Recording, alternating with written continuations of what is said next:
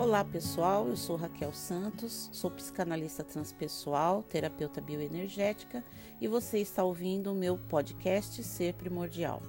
No episódio de hoje eu quero dar continuidade falando a respeito do poder de escolha. De maneira geral, pessoas que não sabem o que querem normalmente não fazem o que gostam. Também não reagem diante das dificuldades e acabam caminhando para a infelicidade ao longo prazo de suas vidas. Diz um ditado popular que no longo prazo estaremos todos mortos. Portanto, enquanto a vida continuar oferecendo a oportunidade de mudança, sempre haverá muito mais felicidade na realização do presente do que na esperança do futuro. Isso é muito importante a gente saber e a gente trazer essa prática para a vida da gente. Caso contrário, a gente vive sempre num compasso fora do aqui e agora, ou seja, vivendo do passado, saudoso, nostálgico ou traumatizado por alguma coisa que aconteceu no passado, ou vivendo só no compasso da esperança vazia de algo que possa vir a ser melhor no futuro. Mas para que esse futuro seja transformado, o poder de escolha só pode ser exercido agora, no momento presente. Por isso, é muito importante estarmos atentos a isso. Algumas escolhas na vida são realmente fundamentais. A escolha da sua carreira, a universidade onde você quer estudar, a pessoa com quem você vai casar, a profissão que você quer seguir, a casa, o bairro e a cidade onde você pretende morar, a aposentadoria que você almeja ter. As escolhas do momento presente determinam a colheita do momento futuro. Se vivemos fazendo escolhas inconscientes, normalmente acabamos fazendo tudo ao contrário do que minimamente a gente pode planejar e escolher. Então a gente acaba seguindo uma carreira que não tem nada a ver com o nosso temperamento, com a nossa personalidade, com os nossos anseios a gente acaba é, morando em qualquer lugar sem ter discernimento, muitas vezes, de que você não gosta de repente de morar em apartamento, de morar perto do, do, da cidade, de morar no meio do mato, enfim. Você acaba fazendo escolhas inconscientes também na parceria que você quer para sua vida, seja de amizades, seja da pessoa com quem você quer dividir sua vida. E normalmente tudo isso tem um preço muito grande na nossa vida. Quase sempre nas nossas escolhas, o que falta é a consciência da importância do momento presente. Nós precisamos fazer de tudo para nos libertarmos do da mente fechada, da cabeça fechada, para que a gente possa ter mais lucidez, discernimento para fazer as nossas escolhas. Por isso é tão necessário a gente pensar, a gente raciocinar, a gente refletir. Um grande pensador americano chamado Emerson dizia: leva tempo para a gente descobrir o quanto somos ricos. Essa riqueza que ele se referia é justamente essa riqueza do discernimento, da lucidez, do pensamento, da capacidade de raciocinar. Em geral, o conceito da riqueza está associado ao dinheiro, ao acúmulo de bens materiais e à posição temporária que o ser humano ocupa na sociedade.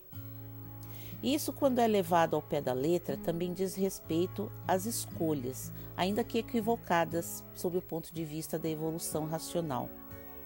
Nós podemos fazer escolhas no sentido de ocupar espaços de riqueza e poder desde que essa escolha seja pautada na ética e no bom convívio social. Por isso, cuidado com suas escolhas. No ambiente de trabalho, alguém pode escolher insultá-lo, mas você tem a possibilidade de escolher entre a reação e a indiferença, ou o posicionamento firme e forte para bloquear, a partir daquele momento, qualquer tipo de insulto qualquer tipo de injúria ou qualquer tipo de assédio. O que muda é a percepção das consequências. Se você escolher em reagir de maneira a insultá-lo também, normalmente essa discussão pode acabar muito mal. Se você optar pela indiferença, simplesmente porque o tipo de insulto não tem uma conotação pejorativa ou que abale a estrutura da sua essência, você pode ignorar.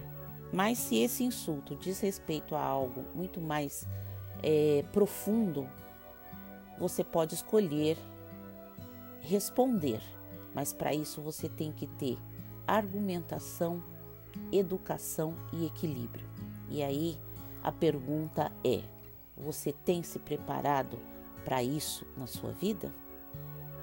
Para termos essa capacidade de argumentação, de equilíbrio e respeito para uma discussão, nós precisamos estar diariamente exercitando essas capacidades, essas habilidades e, sobretudo, buscar autoconhecimento. O autoconhecimento traz equilíbrio para a gente saber se posicionar diante dos embates da vida no dia a dia. Essa é uma escolha. Como eu falei anteriormente, a reação acirra os ânimos contrários e o resultado tende a ser catastrófico.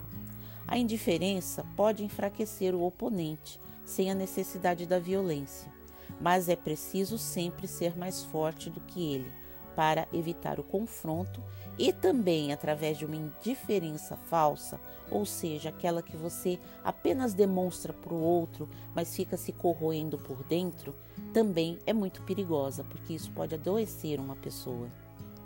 Deepak Chopra, escritor indiano radicado nos Estados Unidos, diz: Tanto eu quanto você somos escolhedores infinitos. Em nossa vida, a todo momento, entramos no campo de todas as possibilidades, onde temos o acesso a uma infinidade de escolhas. Segundo Deepak Chopra, fazemos escolhas conscientes ou inconscientes, e que, se pararmos para refletir, vamos perceber que tudo em nossas vidas são escolhas. Essa é a lei, segundo ele, nomeada de causa e efeito. Precisamos ter esses conhecimentos, até para que a gente entenda que toda ação vai trazer uma reação. Ou seja, tudo que é causado vai trazer um efeito, seja no âmbito pessoal, individual ou no âmbito coletivo e social. Por esses e outros motivos é que quanto mais a gente pensar de maneira mais carinhosa a respeito do poder de escolha, a gente pode é, traçar, desenhar a nossa vida dentro do que é possível do comando em nós de maneira muito mais harmônica e produtiva. Então, eu vou ficando por aqui. Espero que vocês tenham gostado do podcast de hoje e vou continuar falando desse assunto ainda nos próximos podcasts. Esse assunto, poder de escolha, ele é muito importante para dar uma definição na vida da gente. Um abraço e até o próximo episódio.